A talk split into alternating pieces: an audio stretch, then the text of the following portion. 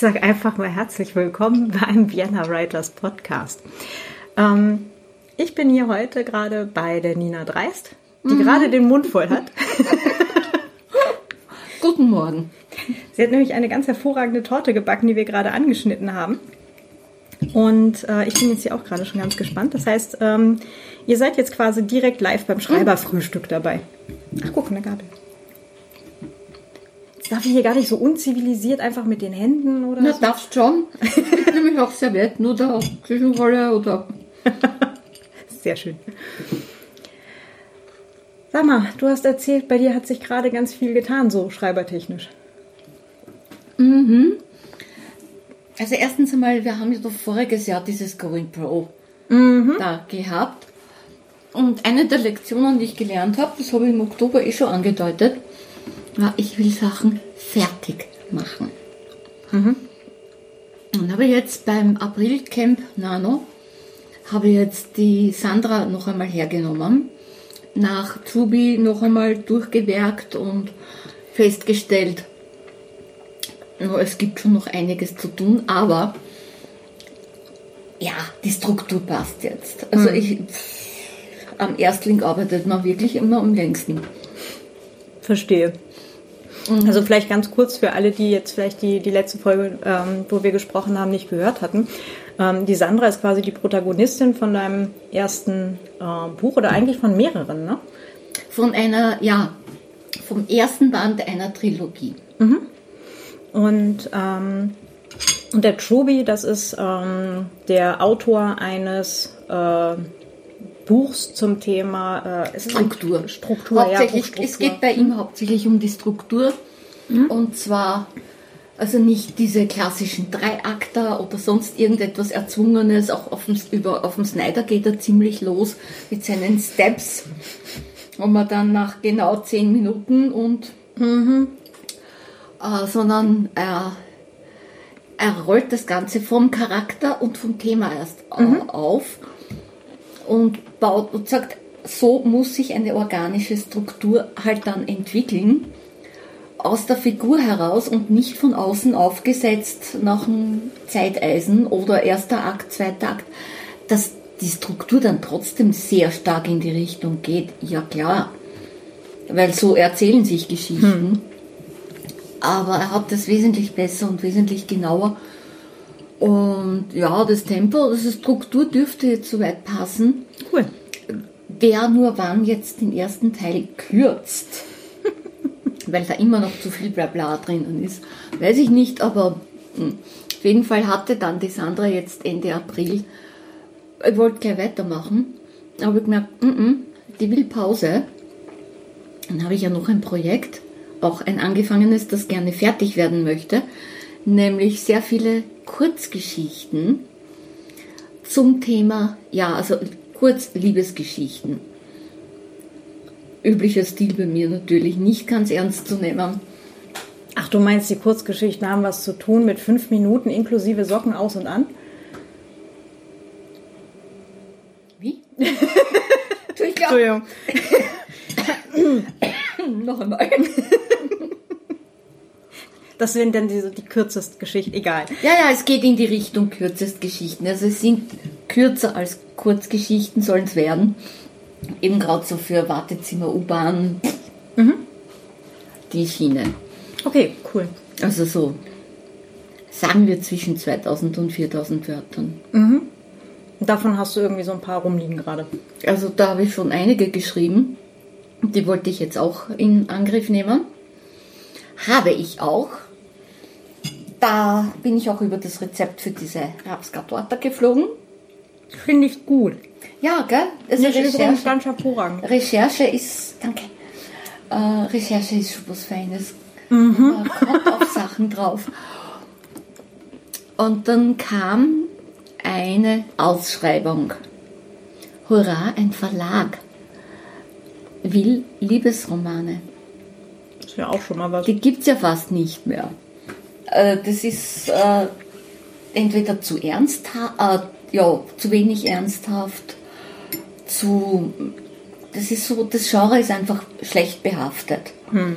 Also mit diesen klassischen lernt wen kennen, kriegen sich, ähm, streiten sich, es kommt was dazwischen, kriegen sich dann doch wieder, ach, dadeldüdeldü. Das ist ja überhaupt nicht mein Stil. Mhm. Das ist ja nur ja, mehr oder weniger die Verpackung. Weil es geht bei mir schon um ernstere Themen dahinter natürlich, äh, aber ich finde es halt einfach besser, man bringt sie mit Augenzwinkern oder man kann lachen und man kann sich wiedererkennen und sich denken, Gott sei Dank bin ich nicht so schräg, naja, zumindest nicht ganz. und ähm, das, man kann, ist einfach eine Sache der Verpackung, finde ich. Hm.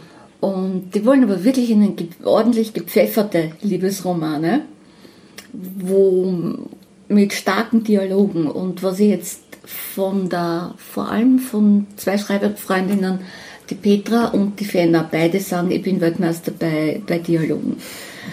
Da fliegen einfach nur mehr die Fetzen und trotzdem, äh, du kennst ja auch dieses, die vier Seiten einer Aussage. Mhm. Also die inhaltliche Aus, Aussage ist in einer Aussage drin, dann die, äh, so sehe ich mich Aussage, also die Selbstaussage, die Beziehungsaussage, du, die Ampel ist grün, würde heißen, ich würde jetzt aufs Gas steigen zum Unterschied von dir, aber du traust dich ja nicht. Also wie stehe ich, wie sehe ich uns zwei und auch die Aussage über den anderen, wie, wie sehe ich dich. Das kommt, das ist in den, kommt bei mir oft in den Dialogen wirklich geballte Ladung rüber. Und ja, ich habe mir das angeschaut, die wollen wirklich Liebesromane. Und da habe ich einen schon angefangen gehabt mit dem Titelsturm im Schneckenhaus. Äh, doppeldeutig, aber es greift da auch sehr stark den Klimawandel und die Umweltthematik auf. Und gestern habe ich ein Video gesehen, noch dazu, das bringt mir das Ende noch viel besser, einen Kran, der durch einen Sturm umstürzt und auf Häuser fliegt. Mhm. Also eigentlich ja überhaupt nicht lustig. Und eine, ja, in der Steiermark soll das, spielt es und man wehrt sich gegen einen dieser extrem Großgrundaufkäufer, die halt dann Pflanzen anbauen, die nicht in die Region gehören und dementsprechend Schäden anrichten.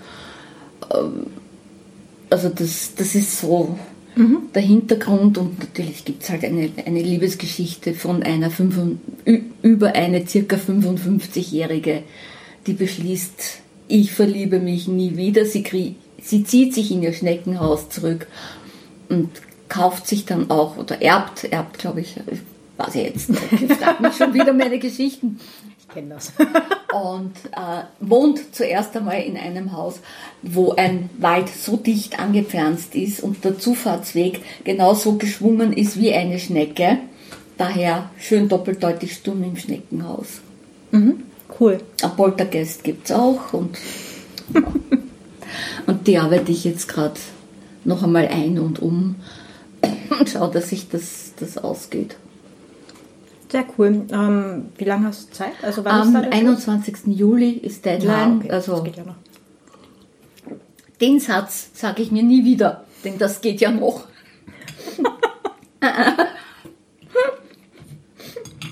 genau. Mach das nicht wie ich, mach das ja. ordentlich. Ich wollte gerade sagen, und, und du? Hm. Hm. Naja, ich hatte ja, ähm, oder ich habe ja dieses 1930er-Projekt. Ähm, da hatte halt auch ein Verlag sich für interessiert. Mhm. Ähm, da sind wir uns dann ja auch vertraglich nicht einig geworden. Das, ähm, das war der Vertrag, der Knebelvertrag da im Jänner, mhm, genau. wo die alle Rechte wollten. Für ähm, kein Garantiehonorar, kein, also auch keinen Vorschuss, für ähm, die äh, alle Rechte für sämtliche Nutzungsarten und alle alles, was halt man so haben können wollte als Verlag. Ähm, ursprünglich stand dann halt auch drin auf die Dauer des gesetzlichen Urheberrechts, also 70 Jahre nachdem ich mhm. tot bin. Oder der letzte Bearbeiter halt. Ähm, nee. Und ähm, dann hatte ich halt gesagt, okay, ähm, zehn Jahre mit der Option auf Verlängerung und ich habe halt auch alles mögliche andere rausgestrichen gehabt. Habe halt auch gesagt, naja, zumindest, also wenn schon kein Garantiehonorar, dann zumindest vielleicht ein Vorschuss wäre nett. Ähm, da haben sie sich dann zumindest auf äh, dreistellig äh, was ähm, äh, einfallen lassen. Also um genau zu sein, äh, ich glaube 500 Euro haben sie angeboten und ähm, mhm. also für, für halt einen 80.000 Wörter Roman. Mhm. Und ähm, dann habe ich ihnen halt auch gesagt, ja okay, ähm, diese zehn Jahre plus die Option auf Verlängerung eben für Print und E-Book und äh, alle anderen Rechte diskutieren wir drüber, wenn dann halt tatsächlich was aufschlagen sollte. Ähm, weil einfach die Wahrscheinlichkeit, dass das irgendjemand verfilmen wollte oder Theateraufführung oder sonst was ähm, oder keine Ahnung hier so äh, Buchclub-Ausgaben oder Schnickschnack, was du halt so an Nebenrechten nebenher geben kannst. Ähm, nee, also die Wahrscheinlichkeit, dass das passiert, ist einfach schon mal relativ gering. Und das Einzige, was dann halt noch übrig war, war dann halt äh, Hörbuch. Ich habe dann halt geschaut und ähm, weil sie Hörbuch halt auch unbedingt haben wollten. Der Verlag hat aber die letzten zwei Jahre keine Hörbücher rausgegeben. Also es war wirklich überschaubar, null. Ich habe dann gesagt, naja, ich weiß ja nicht, was Sie vorhaben mit dem Ding. Ich will auf jeden Fall ein Hörbuch machen, weil äh, ich bin jetzt ja nun auch mit Podcasts und so weiter recht audiophil und ähm, wenn der Verlag halt schneller ist oder da schon was irgendwie in Planung hat, dann können wir da natürlich auf der Stelle drüber reden. Aber ich gebe das halt nicht einfach so pauschal alles her. Ja, und ähm, das war dann, ähm, da kriegte ich dann halt die Antwort, naja, wenn sie Hörbuch nicht kriegen, dann lohnt sich das für sie nicht. Nachdem sie halt die letzten zwei Jahre null Hörbücher gemacht haben. Davor habe ich halt nicht geschaut. Also. Ja. ja. Nee, komm, komm, das ist mir alles zu anstrengend. Das ist so, nee. Und ähm, ja, und deswegen ist jetzt halt das 1930er momentan in der Schublade aber nur zwischenzeitlich, weil ich habe ja am 1.1. die Rechte wieder gekriegt an der Paula-Reihe mhm. ähm, von KSB, die haben ja leider geschlossen. Ähm, die lasse ich momentan gerade lektorieren nochmal. Das dritte war ja nur anlektoriert, das war ja gerade im Lektorat ja. und hätte rauskommen sollen und dann ähm, ist das ja leider alles ähm, quasi auf einmal passiert. Und ähm, werde die dann jetzt, ich glaube, ich habe, was hat sie gesagt, Ende, Ende Mai kriege ich es wieder. Und dann gebe ich sie halt im Self-Publishing neu raus und ich mache auch Hörbücher gleich dazu. Mhm. Also ich habe jetzt gerade schon mal geübt.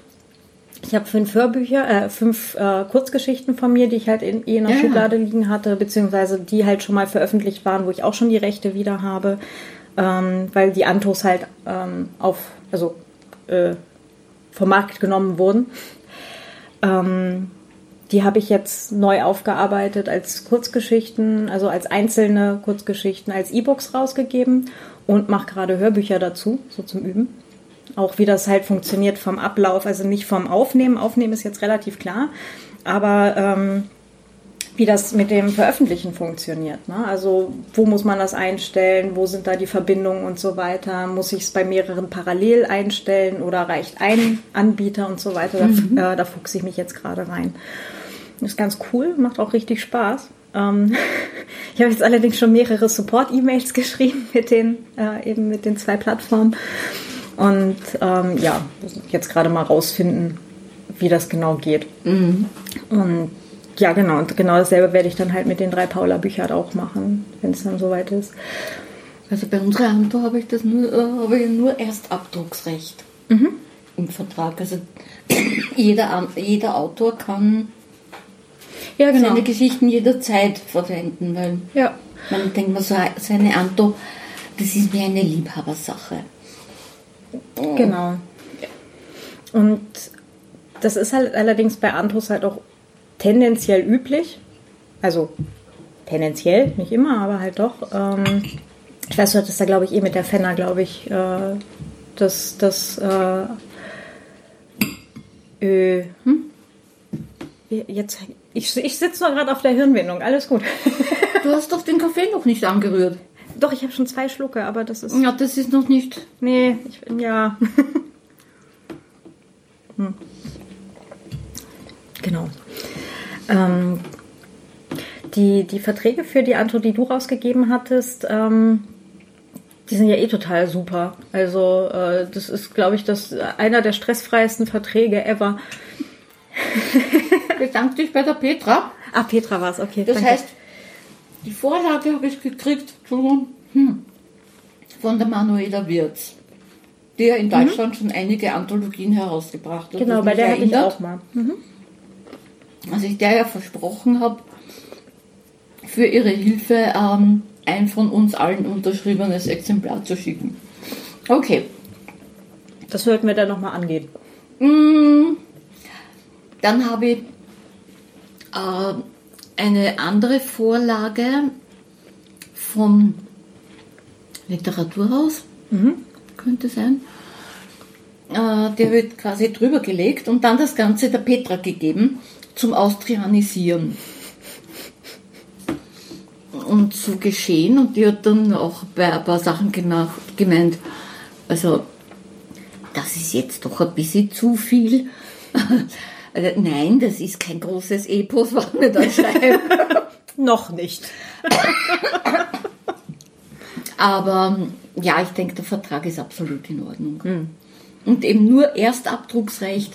Also bitte macht so jetzt, ab jetzt, ab Erscheinung, macht mhm. damit doch, was ihr wollt. Bei der Manu Wirz hatte ich nämlich auch mal mitgeschrieben bei einer Antwort. Mhm. Ähm, die Geschichte, die ich bei ihr drin hatte, ähm, die Anthologie ist halt jetzt leider auch schon vom Markt. Das war die Nix zu verlieren. Ähm, das ist die eine Geschichte, die ich jetzt halt auch wieder rausgegeben habe. Mhm. Ja, ich habe bei ihr bei Tschüssikowski mitgeschrieben. Ah, ja. Aber da war ich stilistisch anscheinend die Einzige, die eben nicht ganz so ernst geschrieben hat die Dreadlocks im Lift, die jetzt in unserer Anto ist. Und die hat mir halt wieder gleich wieder freigegeben. Hat gemeint, Geschichte süß, passt aber nicht rein. Ja. Na gut, dann nicht. Das ist halt auch immer so die Sache, ne? Wenn man, wenn man jetzt halt eine Antro zusammenstellt, dass es dann halt auch wirklich irgendwie zusammenpasst. Also je nachdem, was du halt mit der Antro äh, bewirken. Genau. Mhm. Jo. Ja, das heißt, ich habe jetzt E-Books self-published. Ich habe Hörbücher aufgenommen, bin jetzt gerade da im Prozess mit Self-Publishing.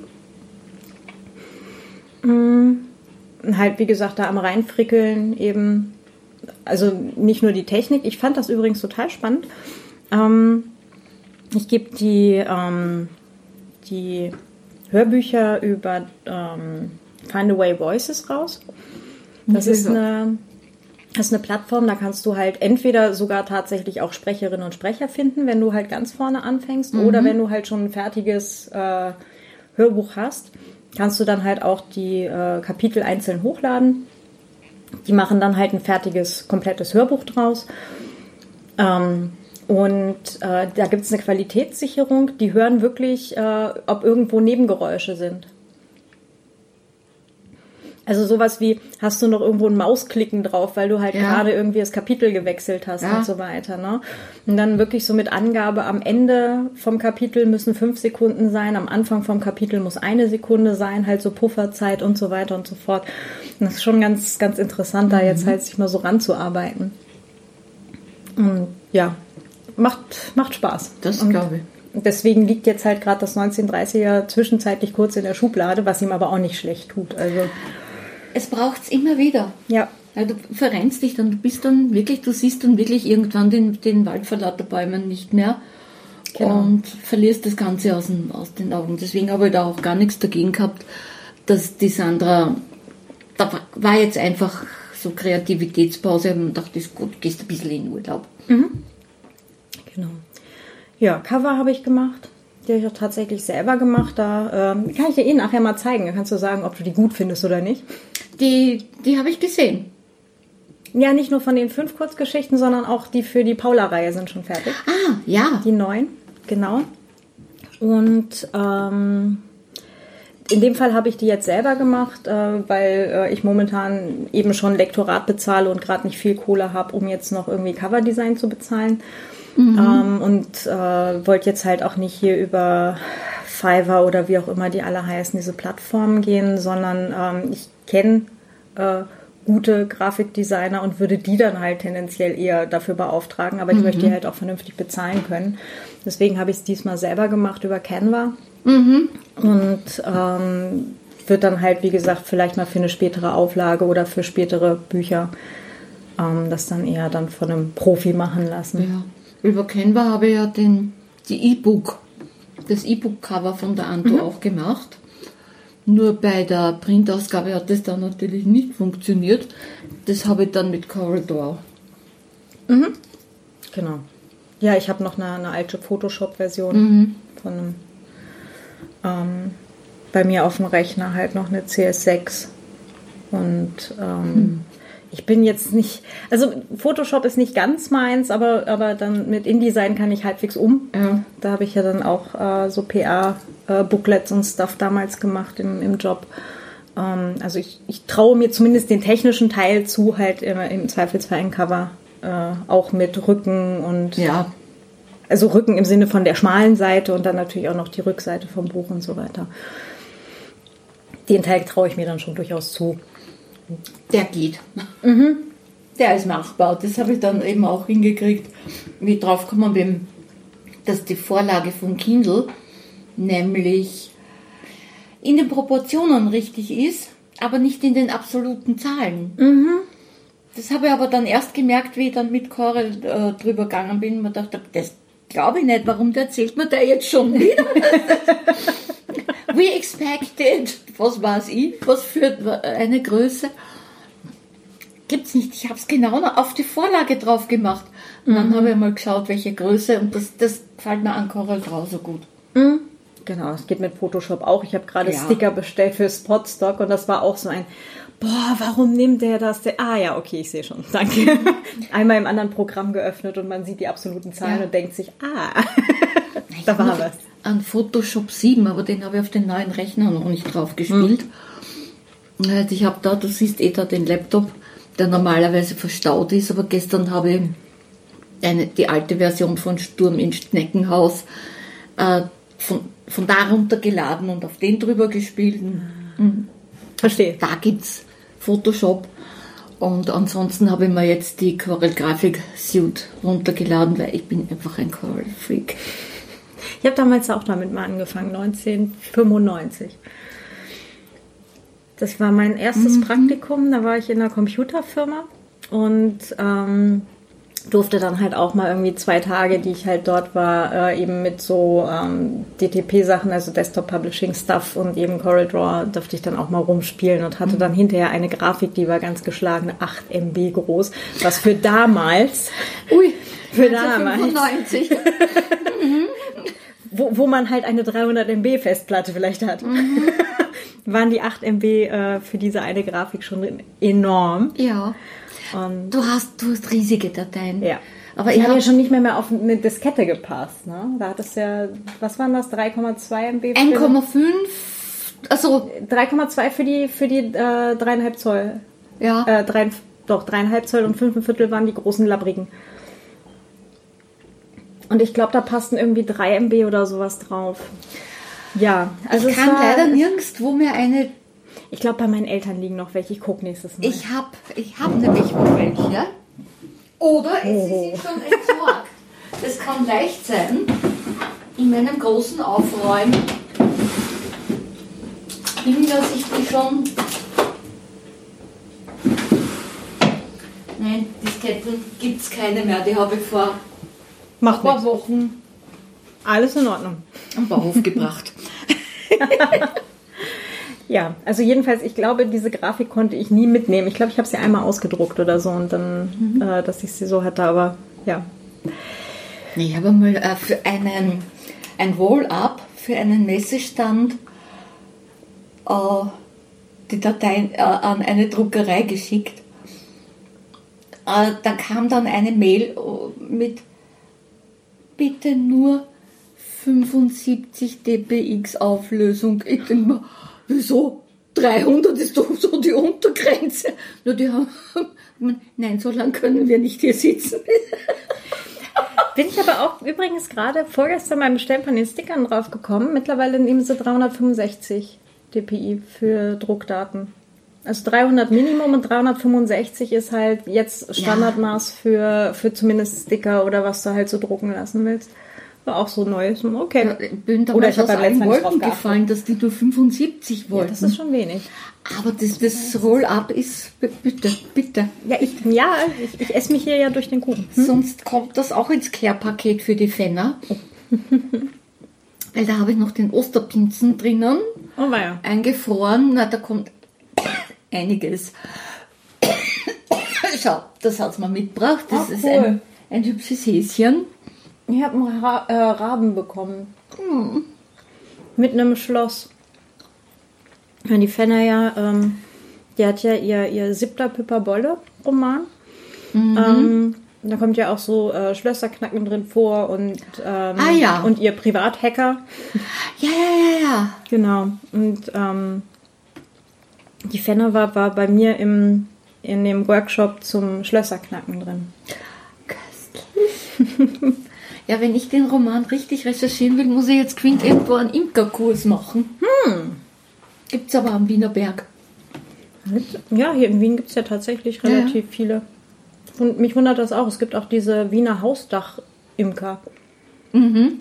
Wo ähm, irgendwo auf Wiener Stadthäusern ja. obendrauf halt Bienenstöcke sind. Es wird jetzt wieder ganz populär. Mhm. Also ich glaube nicht, dass ich mir da Bienen halten werde. Aber. Sag niemals nie. Ja, ja. Aber. Hm. Hm. Ja, also deswegen ist, wie gesagt, gerade das kurzfristig in der Schublade. Ähm, aufgenommen habe ich schon alle fünf Geschichten. Jetzt dann halt fertig schneiden. Deswegen bin ich halt auch mit den Podcasts gerade etwas im Hintertreffen, weil ich halt immer nur eine Sache zeitgleich schneiden kann. Nein. Doch. Und ähm, ja, working on it. Ich schätze mal, da sollte ich jetzt dann irgendwann, na, morgen habe ich den ganzen Tag einen Workshop. Mal gucken. Gucken, wie weit ich Sonntag komme. Und dann mal gucken, wie, wie schnell der Support ist. Und dann habe ich hoffentlich Ende nächster Woche die fünf Kurzgeschichten mal komplett draußen. Wie gesagt, E-Book ist schon raus und ja. ähm, Hörbuch kommt dann noch. Ja. Und dann geht es mit 1930 weiter. Da muss ich aber auch nochmal an den Plot ran. Da sind gerade irgendwo zwei Knoten drin. Und das ist so ein. Es nervt mich. Mhm. Aber es ist so dieses. Ich muss mich jetzt einmal überwinden, mit diesem Plot einmal gerade zu zuppeln. Oder umzubauen. Mhm. Und dann kann das auch wieder mit dem Schreiben weitergehen. Aber ja. das ist so ein, Nee, das ist jetzt so, das ist mindestens ein Tag oder zwei Tage Arbeit. Das ist immer so ein Wochenendprojekt, diesen Plot gerade zu, zu machen. Dass das so funktioniert, wie ich das gerne hätte. Ja, und ähm, das ist halt nichts, was halt irgendwie abends nach der Arbeit noch geht, sondern da muss ich halt ja, wirklich die mal. Konzentration nicht. Genau, da brauche ich halt tatsächlich mal irgendwie zwei Tage am Stück, wo ich das dann wirklich dran arbeiten kann. Und danach geht das dann halt auch wieder, dass ich nach der Arbeit dann schreibe. Wenn man weiß, wo, wo, wo man hinschreibt, ja. dann geht das ja. ja, ne? ja. Aber hm. genau. Ja, aber es ist äh, nicht am Horizont, sondern eigentlich hinter der nächsten Tür. Also genau. Ja. Na, der Vertrag, du hast uns ja gezeigt, mhm. den finde ich ja fürchterlich. Das ist so die, weißt du, unter, unter neuen Autoren und Autorinnen hat sich ja mittlerweile rumgesprochen, dass man eben diese Zuschussverlage nicht mehr macht. Ne? Mhm. Soweit sind wir ja. Also Zuschussverlage sind halt doof. Ne? Ja. Diese Standardverträge, also in Anführungsstrichen, ich mal jetzt hier gerade Anführungsstriche ja. in die Luft, diese Standardverträge sind irgendwie die neuen Zuschuss, Zuschussverlage. Weil das machst du halt auch nicht. Das Problem ist, dass halt genug neue Autorinnen und Autoren solche Vertra Verträge unterschreiben, weil hurra, endlich nimmt mich ein Verlag. Mhm. Und dann denken sie natürlich, das können sie einfach bei allen machen. Und ähm, ich habe den Vertrag ja auch, ähm, auch zum Beispiel der Fenner gezeigt und ja. ähm, die kennt ja ganz andere Verträge, ja. Da sind wir ja, da sind ja Meilen dazwischen. Also Kontinente. Ah, ja. Ja, also sie ist ja auch schon sehr, sehr lange im Geschäft und so weiter. Und das war dann auch so ein, du hast den Scheiß hoffentlich nicht unterschrieben, fragte sie mich dann. Naja. Ich so, bestimmt nicht. Also nur weil ich ein ganz, ganz kleines Licht am Schreiberhorizont bin, heißt das aber nicht, dass ich mich verarschen lassen Richtig. muss von Richtig. also sogenannten Standardverträgen, wobei halt dieser äh, sogenannte Standardvertrag eben vom Börsenverband des deutschen Buchhandels, das ist ja nur das absolute Minimum. Das haben halt auch, also ich habe ja auf der Kriminale mit ein paar Kolleginnen und Kollegen gesprochen, halt so zum Thema Verträge, weil ich das halt auch nicht glauben konnte. Ne? Und äh, die meinten, nee, das Ding, was halt da beim Börsenverein ist, das ist wirklich nur quasi das Minimum. Das ist so der Kollektiv. Der Kolle genau. Genau, der Kollektivvertrag ja. für, für Autoren quasi. Mhm. Ne? Und ähm, normalerweise solltest du halt eigentlich locker drüber sein. Ja.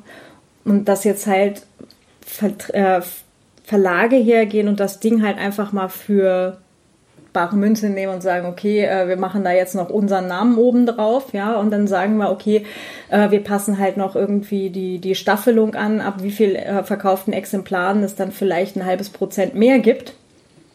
Ähm, jo. Ja, und das ändert aber halt auch nichts daran, ob du also ich habe ja dann halt auch mal durchgerechnet, äh, es gibt ja dann mehrere Möglichkeiten. Du kannst ja entweder bezahlt werden nach ähm, Verkaufspreis, also Ladenverkaufspreis, ja. Netto-Ladenverkaufspreis, oder nach äh, Netto-Buchhandelspreis, also Verlagsabgabepreis ist das. Ähm, und die meisten machen halt tatsächlich mittlerweile nach Verlagsabgabepreis, ähm, wo du dann halt allerdings auch entsprechend weniger also nein, warte mal, wie rum war das? Du kriegst für Verlagsabgabepreis kriegst du ein paar mehr Prozente und für äh, Netto-Buchhandelspreis kriegst du ein paar weniger Prozente. Es kommt letztendlich fast auf selbe raus. Mhm. Ähm, und in dem konkreten Fall wären es halt, ich, ich glaube, wir haben dann diskutiert, ob es 52 oder 57 Cent pro verkauftem Exemplar sind. Scherz. Mm -mm. Nein. Also der Verlag, der da jetzt diese Auftreibung hat, mhm. bietet ein Garantiehonorar mit, okay, das sollen aber auch 60 bis 100.000 Wörter sein, mit 2500 Euro. Und ich sage, das ist okay. Da kannst du schon mal mit anfangen, ja. Deswegen. Ja. Und wenn du jetzt halt natürlich bei irgendeinem Großverlag bist, also bei kleineren Verlagen, die halt eine Startauflage mit 1000 oder 2000 Stück haben, ja, da sind halt solche Preise total okay. Ja. Ne, wenn du jetzt halt bei irgendeinem großen Verlag bist, die halt eine Startauflage von 10.000 oder 15.000 Stück haben, aber die halt auch entsprechend groß sind und entsprechende ja. Reichweite haben. Ähm, wenn du sagst, okay, du, da kriegst du dann halt bei denen einmal ein Garantiehonorar von, weiß ich nicht, 8000 Euro oder sowas und dann halt ja. 50 oder 57 Cent pro verkauftem Buch. Ja, das ist ja dann halt auch, mhm. aber trotzdem eine, eine, eine Größenordnung. Da brauchst du zwar trotzdem immer noch einen Dayjob nebenbei, weil wenn du nur ein Buch pro Jahr schaffst für 8000 Euro und dann halt irgendwann ein bisschen so weg, ja. genau. Ähm, aber das ist wenigstens was, da kann man ja schon mal drüber reden. Mhm. Ja, das bringt ja sonst alles nichts. Und kein Geld mitverdienen kann ich auch, wenn ich es im Self-Publishing rausgebe, keine Werbung mache, mich nicht drum kümmere, aber dafür auch den ganzen Scheiß Stress nicht habe. Ja, aber wie ich das gesehen habe, wie gesagt, noch dazu meine Begeisterung. Alle Verlage wollen sie immer nur Fantasy, Krimi, ähm, ja, was weiß ich was alles, aber Liebe kommt nirgendwo mehr vor. Ist Science Fiction übrigens auch nicht. Ich habe unlängst wieder mal gelesen, äh, es gibt keine, äh, also es gibt quasi keine guten deutschen Science-Fiction-Autorinnen oder Autoren. Also Aha. deutschsprachig, ja, gibt es einfach nicht, angeblich. Und ähm, Sci-Fi ist so, ähm, da brauchst du dich halt nirgends mehr mit blicken lassen. So habe ich auch mal wieder gelesen, wo ich mir auch dachte, so, hallo? Zeitgeist verpennt? ja. Hm. Ja. Aber uh, und ja. Uh, es ist natürlich schon irgendwo der Traum, rein vom Image her, bei einem Verlag veröffentlicht zu werden. Da da kann ich mir schon vorstellen, dass viele Neulinge, ich meine, ich bin auch Neuling in der Hinsicht, äh, Juhu schreien und jeden Knebelvertrag annehmen, Hauptsache sie sind bei einem Verlag, was ich nicht machen würde. Hm. Und äh, Self-Publishing verdienst du mehr. Ja, Pro verkauftem Buch, genau. Ja, du hast auch viel mehr Arbeit. Und Ausgaben? Also wenn du jetzt Coverdesign und Lektorat und ja. so weiter machen lässt, ja. halt ordentlich, genau. Hm? Schon. Und vom Image ist es halt immer noch, wenn du bei einem Verlag bist, äh, das zählt. Und das wäre für mich jetzt nicht so schlecht, weil ich da ein paar Sachen vorhab, ähm, wie Workshops abhalten mhm. und so vor allem da in der Region, die ist, es ist eh so eine Kulturgegend da. Mhm. Da macht es natürlich schon was her, wenn das, ja, also der und der Verlag hat mich genommen. Mhm. natürlich ja, mache ich auch im Self-Publishing, das ist schon klar nicht, das ist ja eigentlich rentabel. Aber so, ein Verlag hat dich genommen, heißt draußen immer noch, er muss gut sein, weil sonst mhm. tu das nicht. Also ich verstehe schon, dass viele Autoren sagen, wurscht, was für ein Ver äh, Vertrag das ist, Hauptsache ich habe einen. Ich kenne auch Leute, die das Ding eben, äh, den Vertrag unterschrieben haben, den sie mir halt auch geschickt haben. Kenne ich auch Leute. Einfach weil, ja, hurra, ein Verlag nimmt mich oder äh, ich habe keine Bock, keinen Bock, mir noch einen anderen Verlag zu suchen ja. oder das Thema ist einfach jetzt so in der, in der Zeit gerade drin. Ja, das wäre jetzt interessant, wenn es jetzt rauskäme. Und ähm, dass das dann aber halt durch den ganzen Verlagsprozess und so weiter trotzdem erst nächstes, übernächstes Jahr rauskommt. Ja, oder zwei Jahre nach, nach Vertragsunterzeichnung. Ähm, jo, das hilft dir dann halt auch herzlich wenig. Also, hm. und es ist halt auch für alle anderen Autorinnen und Autoren, die jetzt dann quasi nachkommen, ja, oder die, die jetzt zum selben Verlag kommen, ähm, ist das natürlich auch nicht gut, ne? weil je mehr Leute eben genau solche Verträge unterschreiben, desto mehr denken sie, dass es. Es wird ein zementiert. Genau. Und das brauchst du halt auch nicht, sondern mhm. eigentlich willst du es ja haben, dass, dass alle vernünftig davon leben können. Ne? Also sowohl die Verlage als auch die Autoren, bitteschön. Das wäre halt ganz schön. Ich glaube, der, der Autor als Hauptberuf stirbt aus.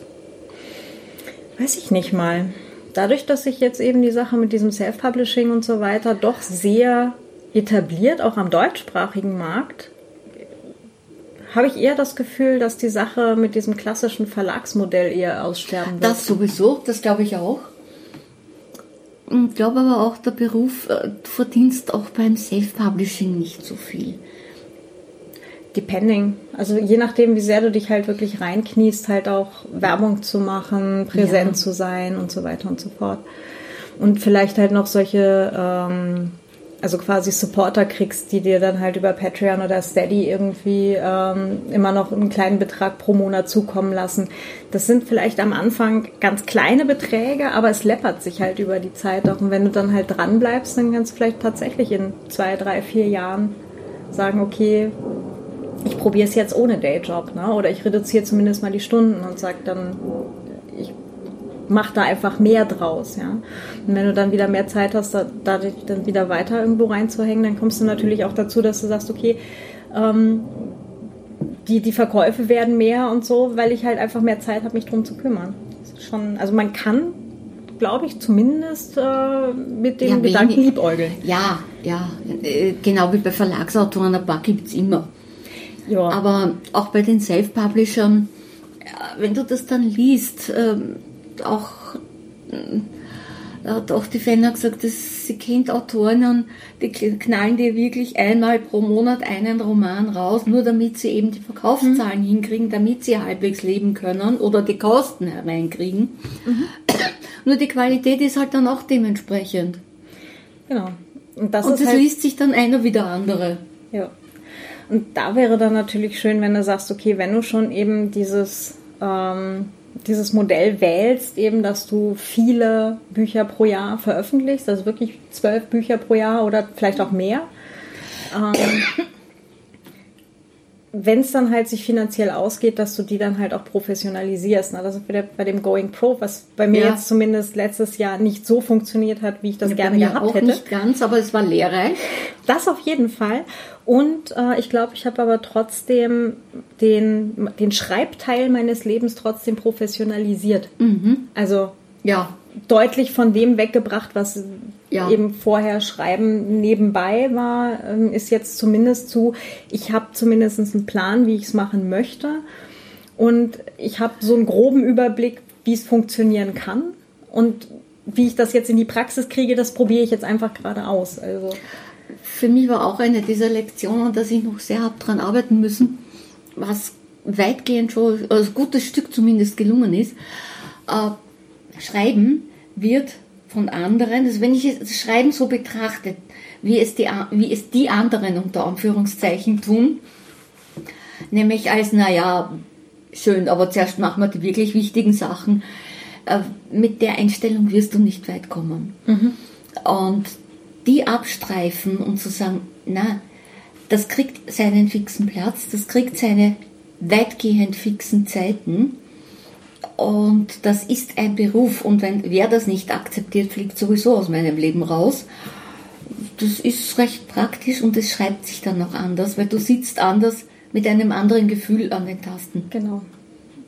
Du nimmst dich selber ernst, dann schreibst du anders, dann schreibst du produktiver, kreativer, professioneller hm. von vornherein. Nicht so irgendwie dahingetümpel und gibst damit unbewusst denen recht, die sagen, nicht, die, die, schön. Und wovon leben sie dann? Äh, ich meine, und was machen sie wirklich? genau. Hm. Ja. Ja, ähm, es hat allerdings halt auch so den, den in Anführungsstrichen Nachteil, also in Anführungsstrichen, ähm, dass es sich teilweise ein bisschen jobbig anfühlt. Das heißt, so ich komme vom, vom Dayjob nach Hause und Aha. weiß dann, okay, ich habe jetzt hier noch äh, ein bisschen Zeit eben für Essen und, und Duschen und mal irgendwie und ein bisschen runterkommen. Der zweite Job. Und dann fängt der zweite Job an. Das ist schon so ein bisschen. Ja. Hm.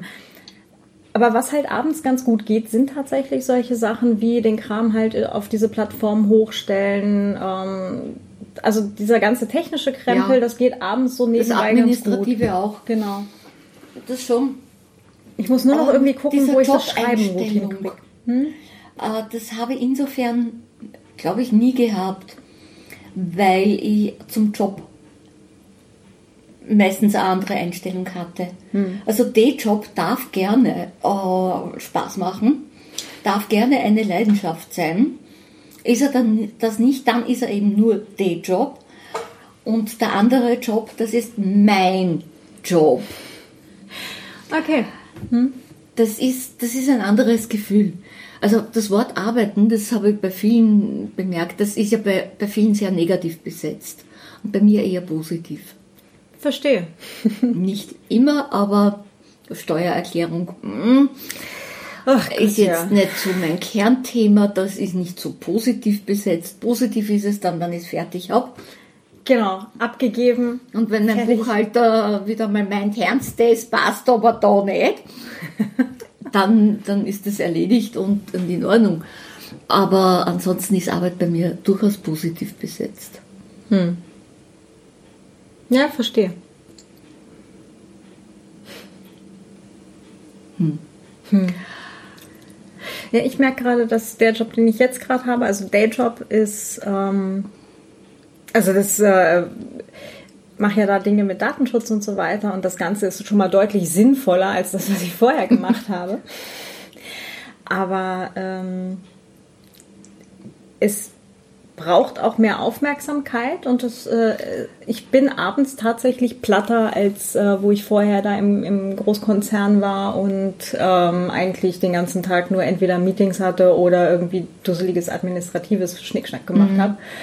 Ähm, da waren halt viel mehr Kapazitäten irgendwo dann abends auch immer noch übrig. Also jetzt merke ich, dass ich abends halt durchaus ein bisschen fertiger bin. Ja, also das sind, also du musst es kostet den Job Kraft, da braucht man gar nicht drüber diskutieren. Und es ist auch, wie soll ich sagen, äh, es sind schon zwei, zwei Personen, die du da mhm. in einem Tag, zwei Leben, eigentlich drei mit dem Privatleben dann dazu. Mhm. Wenn man eins hat, hat man meistens. Ja, ich habe dann auch noch den Verein, also das sind ja eigentlich dann vier. Richtig. Genau. äh, das, das, kostet auch Kraft, dann von, der, von, dem einen, von der einen Person zur anderen umzuschalten. Mhm. Und wenn du vorher einen Dayjob machst und nachher dann dich zum Schreiben setzt, es bleibt dir nicht mehr so viel Kapazität. Ja. Du kannst wirklich nur die administrativen Sachen machen. Du kannst äh, auch ein bisschen plotten, aber die Kreativität, also dieses Reinkippen, in das Schreiben, dieses Wegtreten aus der Umwelt, das funktioniert, ja gut, ich bin ja sowieso ein Morgenmensch, um 4 Uhr früh kannst du das von mir haben, aber um... da bin ich gerade im Bett. ja, ja. Da krabbel ich manchmal schon aus dem Bett. Nee. Und denke mir, na, das ist Zeitvergeudung, wenn ich mich da jetzt noch einmal umtreten. Da werden wir uns nie einig. We agree to disagree. So ab halb zehn ab halb zehn bin ich dann äh, irgendwann auch einsatzfähig. Das hat aber letztes Jahr, das war echt das, das glücklichste halbe Jahr meines Lebens, wo ich morgens um neun aufgestanden bin und dann irgendwie einmal halt so den, den Schlenker übers Bad, Kaffeemaschine und dann an den, mich an den Schreibtisch ja. gesetzt habe und einfach mal den Vormittag über bis zwölf, ja. halb eins einfach mal gemacht habe. Ja, schreiben, plotten, Stuff. Das war so angenehm das ist so meine Zeit. Also gerade halt so halb zehn bis, bis Mittag ist total ja. super. Ja, und dann also am Nachmittag nochmal ein Block und dann halt am Abend dann eben das administrative Zeug. Aber das war so schön letztes Jahr. Ach, irgendwann. Ja, bin irgendwann. Ich schon, bin ich schon wieder.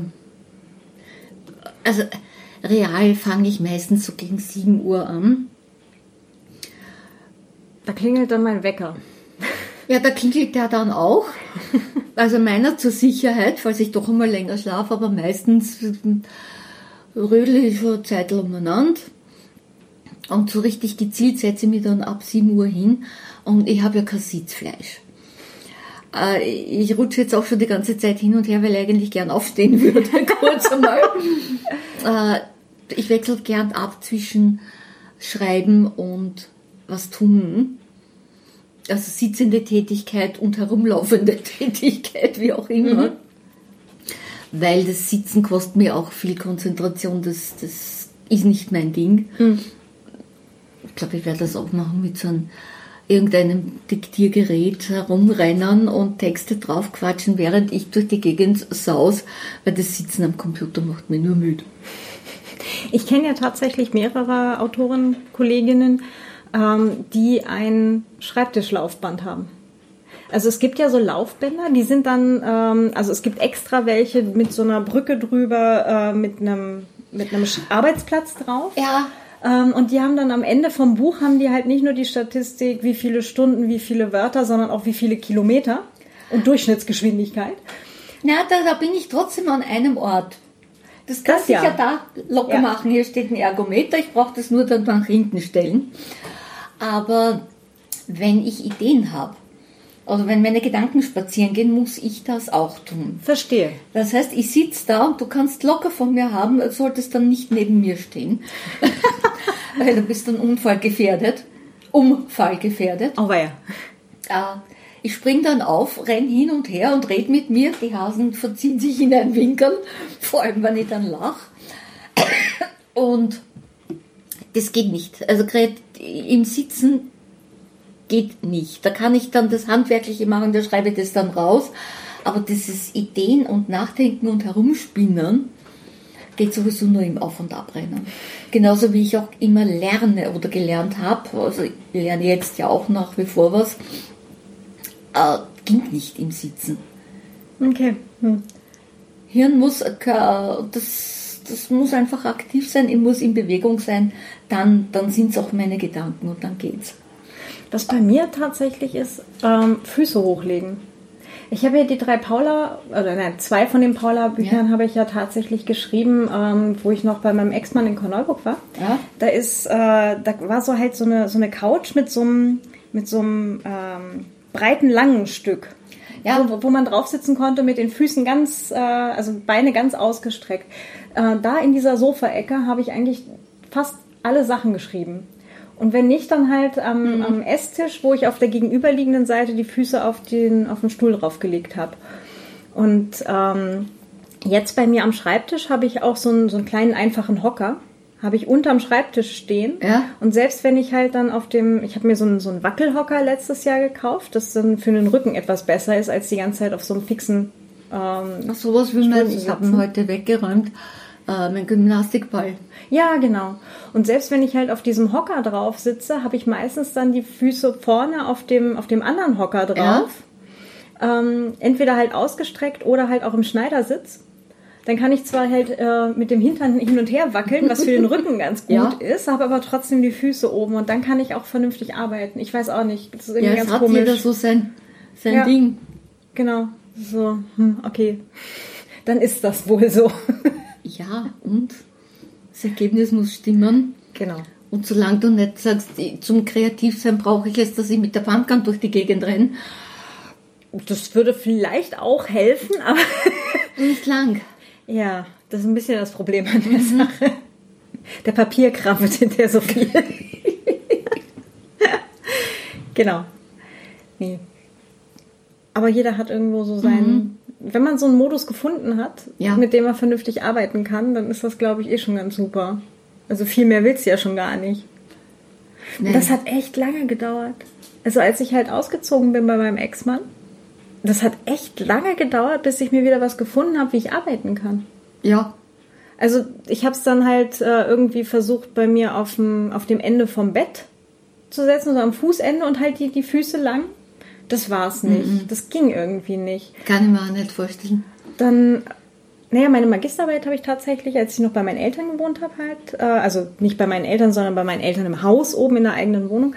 Ähm, da habe ich die Magisterarbeit habe ich im Bett geschrieben tatsächlich. Da habe ich dann irgendwie so mit 40 Büchern in dem Bett übernachtet und dann halt geschrieben, wenn ich, wenn ich wach geworden bin und so weiter. Also das ging auch, aber für, für Bücher schreiben war das irgendwie nicht.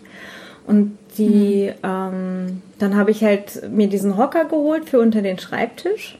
Und das ging dann schon ein ganzes Teil besser. Ähm, war noch nicht ganz das Gelbe vom Ei und dann bin ich ja mit dem Fellow Nerd zusammengezogen und ähm, jetzt in der Wohnung, wo der Schreibtisch jetzt steht, so mit dem, an dem Fenster und so, mit dem Hocker drunter, mhm. das geht jetzt. So, da, da kann ich jetzt echt ganz gut schreiben. Und manchmal pendel ich dann halt ins Bett, schreibe da ein bisschen und pendel wieder zurück dann irgendwie zum Schreibtisch. Und ich lese nicht einmal im Bett. Doch.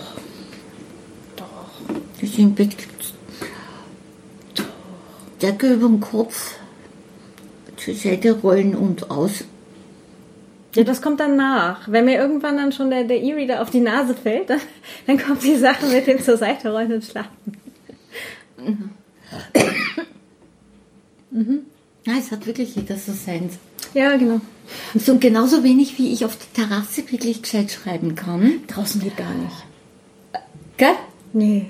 Also, also manche können das äh, und sagen, da habe ich die besten Ideen. Nein, nee. da fühle ich mich nicht abgeschottet genug. Mhm. Ich brauchte diesen, diesen Kokon, rausrennen dann nachher, weil dann irgendwann einmal nach zwei Stunden Hin- und Herpendeln, Schreiben, äh, Aktivität, braucht es dann mehr Aktivität, also dann kommt schon der Rechen oder sonst die Untergrenze an Aktivität.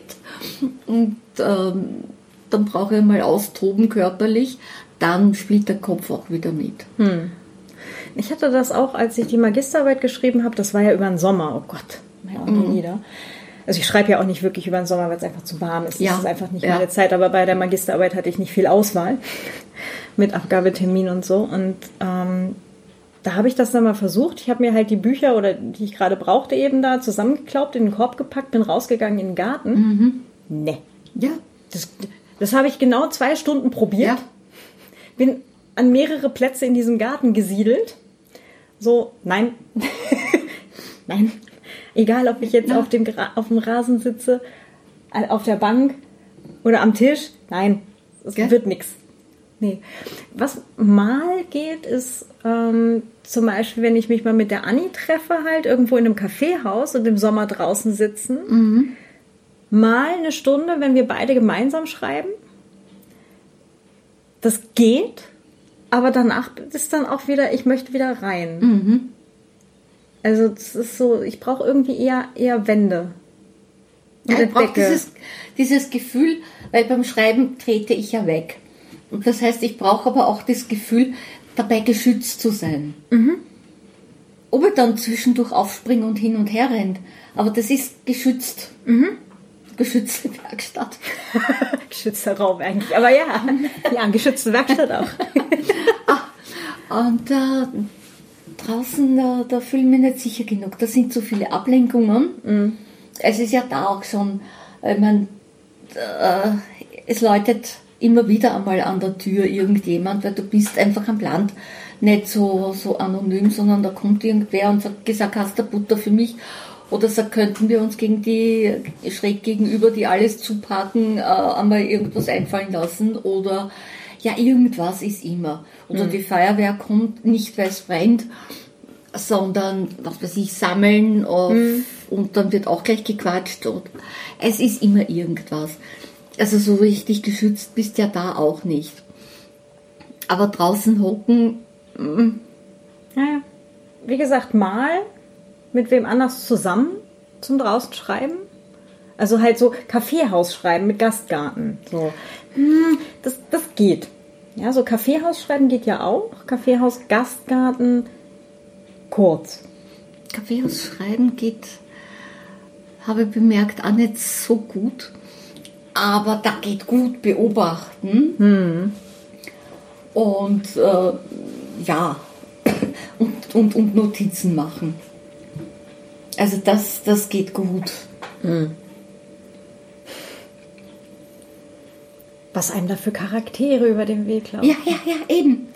Den Nämlich so einfach diese kleinen Bewegungen, die, die Eigenheiten, äh, Saga, Sprechgewohnheiten, das, auf das kommst du nicht.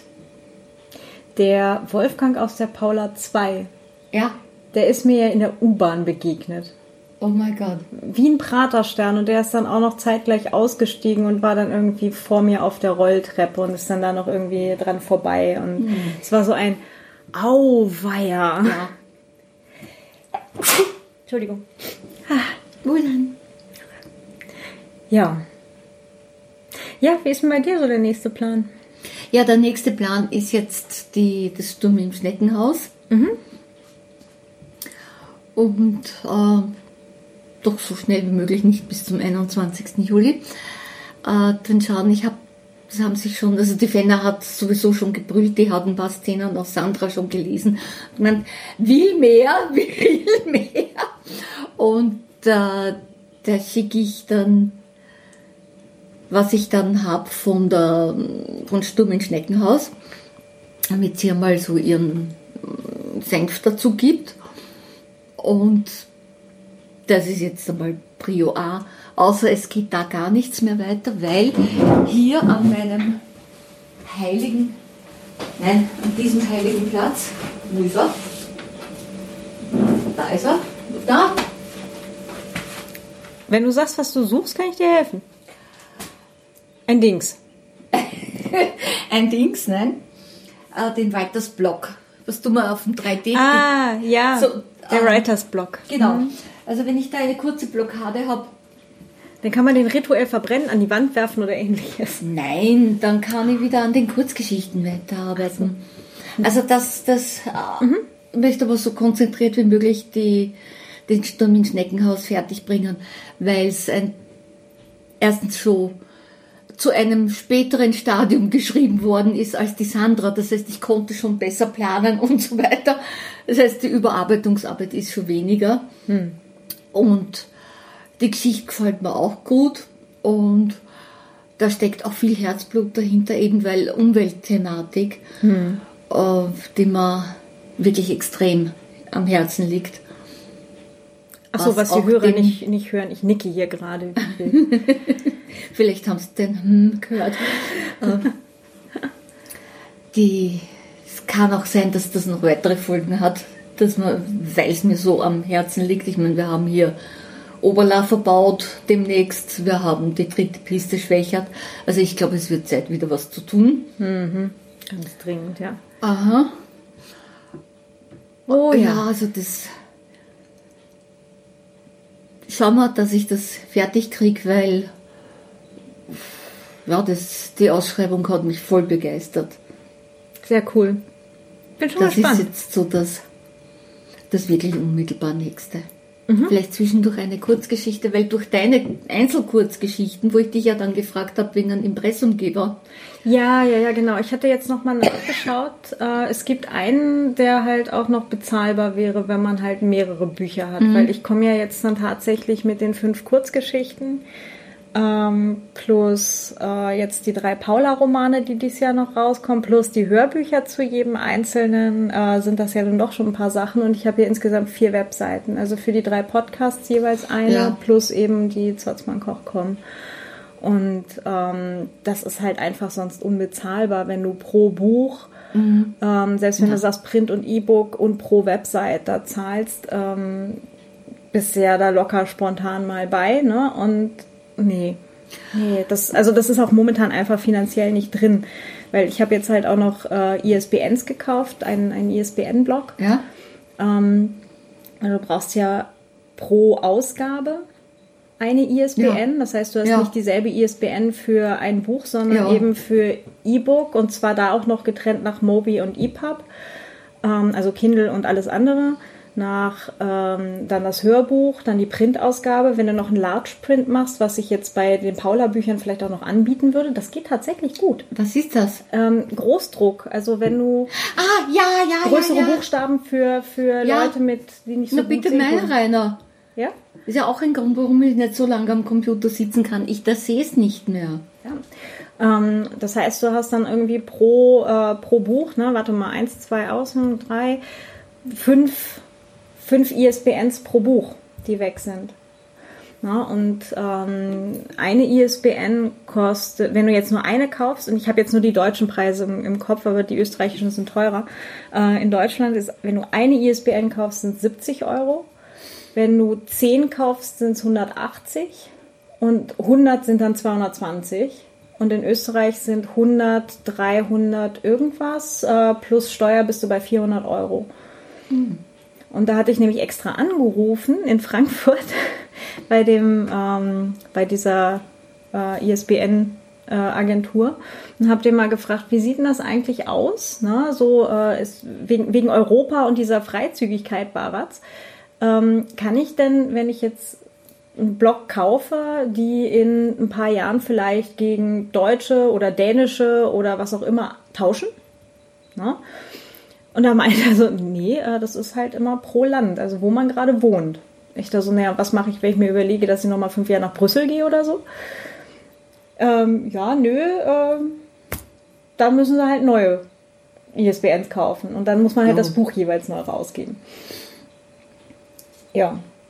Also das sind halt alles dann, ähm, also man muss keine eigenen ISBNs ja. haben. Also das ist nicht Pflicht, weil ein ganzes Teil von den ganzen ähm, Self-Publishing-Anbietern ja, genau. und so weiter geben ja welche mit. Also für die ganzen E-Books ist das auch fein. Wenn du ein Printbuch hast, möchtest du eigentlich dafür eine eigene ISBN haben, weil du dir dann leichter tust mit dem Verzeichnis lieferbarer Bücher und ja. so. Aber hast, kriegst du gibt's auch. bei BOD oder ja. so gibt es auch welche dazu. Ja, genau. auch bei, bei Kindle kriegst du das dazu, bei Bookweeks. Genau. Also ja, aber du bist halt ähm, unabhängig von dem, vom Anbieter und kannst halt zum Beispiel auch den Anbieter wechseln und trotzdem die ISBN eigentlich behalten, wenn du an dem Buch selber nichts änderst, wenn ich es richtig verstanden habe. Mhm. Du musst aber eine neue ISBN vergeben, wenn du im Buch selber tatsächlich ja. was änderst. Jo. Auf jeden Fall hatte ich jetzt äh, eben so einen ISBN-Block mal gekauft ähm, und äh, für eben halt auch für die Hörbücher und so weil ich mir denke, dass es dann etwas einfacher ist, selbst wenn ich dann mal jetzt, ich experimentiere halt noch so viel mit den Anbietern mhm. rum und dass sich dann halt nicht ständig die Bestellnummer von dem Buch ändert, ähm, wenn ich jetzt dann halt den Anbieter wechsle und so weiter, weil ich denke mir, dann, dann tun sich dann doch Hörerinnen und Hörer oder Leserinnen und Leser einfacher, wenn sich nicht irgendwie ständig ja. ihr Buch ja. halt ändert. Ja, ja finde ich auch. Ähm, Na, ja. ich bin draufgekommen bei den Einzelgeschichten, weil das hatte ich irgendwo zur Seite gelegt, eben wegen Impressumgeber und so. Du keine Lust, dass da auf der Gasse bitte auf einmal der große Auflauf aller meiner Fans ist. Nee, ist klar. Genau, auf jeden Fall der eine, eine Anbieter, impressumservice.net. Mhm. Ähm, ich glaube, die sitzen sogar hier in Graz. Das ist der, den ich jetzt rausgesucht hatte, bei dem es tatsächlich auch noch bezahlbar ist. Und nachdem ich, wenn ich jetzt dann irgendwann die ISBNs ja, mal kriege, weil das dauert einen, hier, ja. äh, dann muss ich ohnehin eine neue Ausgabe machen und dann würde ich das vielleicht dann auch mit dem Impressumservice machen. Da bin nämlich drauf gekommen, dass meine Software Patchwork mhm. auch für Österreich? Das ist ein Österreicher. Ah, okay. Das ist ein ganz netter Grazer. Ähm, dass der, äh, wenn man es über Patchwork schreibt, beziehungsweise äh, published, also dass er auch Impressumgeber ist, mhm. wenn man die Software verwendet. So äh, fungiert er auch kostenlos als Impressumgeber. Hört, hört. Man muss aber Klappentext und, und ähm, je nachdem, was es ist, Exposé mitschicken, also Klappentext, damit er sich überzeugen kann, keine Gewaltverherrlichung und so weiter. Mhm. Dann, also die Bewilligung muss man abwarten und dann fungiert er als Impressumgeber. Kostenlos. Worauf ich eben gejodelt habe, wie wir da herumgeschrieben haben. mich riesig gefreut, dass ich das überhaupt gefunden habe. Das habe ich nicht hm. gewusst. Und das ist natürlich dann auch der Ansporn, die einzelnen Kurzgeschichten nicht als Sammelband, sondern als einzelne Kurzgeschichten rauszustreuen, was ich ja auch marketingtechnisch ganz gut finde. So, da immer wieder taucht der Name auf und immer, es gibt halt dann immer mehr und dann Genau. Das gab's, wenn dann, wenn ich dann Sandra im Self-Publishing rausbringe, die werden Schlange stehen. Also wie bei der Uni beim Anmelden für die, für die Kurse, beim Online-Anmelden. Ah, das, da werden die Server zusammenbrechen. sehr gut. Okay, ich glaube, ja. ich bin unter Nikotinentzug. Ähm, ja. Irgendwas wollte ich gerade noch sagen. Jetzt stehe ich gerade wieder auf meiner Hirnwindung und dabei ist der Kaffee schon fast leer. Ähm, du, das, der ist gleich, kann gleich wieder nachgefüllt werden. Hervorragend. Ähm, verflixt, wo war ich gerade stehen geblieben mit meinem Gedanken? Wir waren beim Impressum-Service. Richtig. Sich dann leicht genau, abgedriftet weil, bin ich nee, doch nee, gar Fantasy. Nicht, gar nicht. Ähm, die, ähm, weil du ja gerade dabei warst, dass äh, eben Patchwork das anbietet. Äh, das gab es ja bei Papyrus ja, auch. Ja, richtig. Genau, die haben es aber eingestellt letztes Jahr wohl. Weil es halt wohl ein bisschen arg viel wohl. Ich habe es nicht genau verfolgt, deswegen. Auf jeden Fall war das wohl, äh, ist das nicht so gut gelaufen da. Ja, bei Papyrus kann ich mir das vorstellen, dass das viel geworden ist. Patchwork ist bekannter, als ich dachte. Merke ich immer wieder. Aber es ist jetzt doch nicht so hm. die Riesensoftware, auf die jetzt jeder schwört, weil ich mag es wahnsinnig gern nach wie vor. Ich bleib nach wie vor bei Scrivener. Scrivener ist auf dem noch drauf. Und da bleibt Aha. er auch. Aber na, mir ist Patchwork taugt mir, obwohl er Macken hat.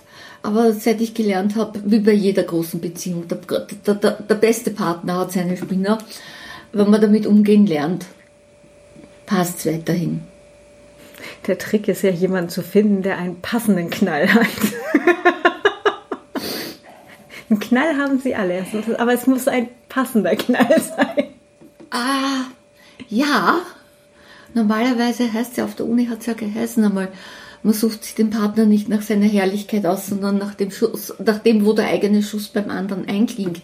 Genau. Es könnte aber heikel werden. Also es sollten die Schüsse dann schon so sein, dass man sich deren bewusst ist und damit umgehen kann. Ja. Weil sonst. Genau. Ganz genau das. Mhm. Ja. Machen wir Deckel drauf? Machen wir Deckel drauf, ja. ich sitze auch schon wieder viel zu lang, du. Eine Stunde. Wow. Ich guck gerade. Ja, tatsächlich. Meine Güte. Na gut, dann ganz herzlichen Dank. Ich danke auch. Auch für die Torte. Ich werde jetzt hier gleich noch mal ein bisschen Ja, ja, der Kaffee mache ich auch gleich. Hervorragend. Und dann bis zum nächsten Mal. Tschüss. Tschüss.